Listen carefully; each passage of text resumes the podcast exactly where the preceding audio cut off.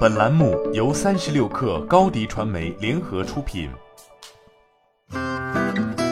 本文来自微信公众号“三亿生活”。众所周知，智能手机近年来的市场竞争可以说是格外激烈的，而这也自然的带来一个现象，那就是各种相关技术会更新迭代的特别快。哪怕是到了如今，全面屏早已普及，机身正面造型难以玩出花的情况下，大家也不难发现，机身背部材质、后摄模组装饰盖板的设计，已经成为了各大厂商挥洒创意乃至比拼工艺的新赛场。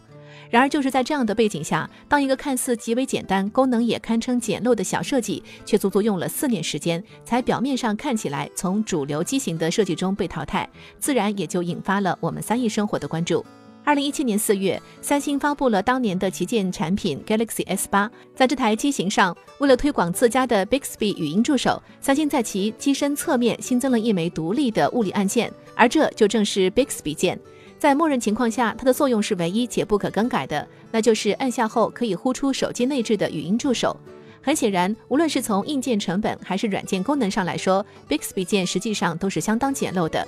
然而，这个简单的小按钮却很快得到了整个行业的欢迎。一方面，自2018年开始，从 LG 到 Sony，从小米到华为，越来越多的厂商开始在新机上配备这种独立的用于呼出 AI 语音助手的实体按键。另一方面，在2018年2月份更新的移动版谷歌应用中，谷歌方面也专门加入了对于独立 AI 键的支持，显示其已经将这一设置默认为一种安卓机型的标准了。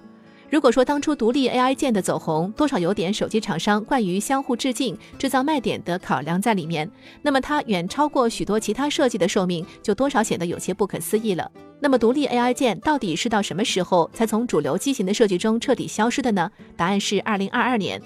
因为就在近日，一份关于索尼下代旗舰机型的谍照被曝光，其中就显示，2022款的索尼旗舰机型终于取消了此前沿用数代的独立 AI 键，这也就标志着独立 AI 键这个看似简单的设计，在诞生长达五年后，终于要被主流手机厂商所抛弃了。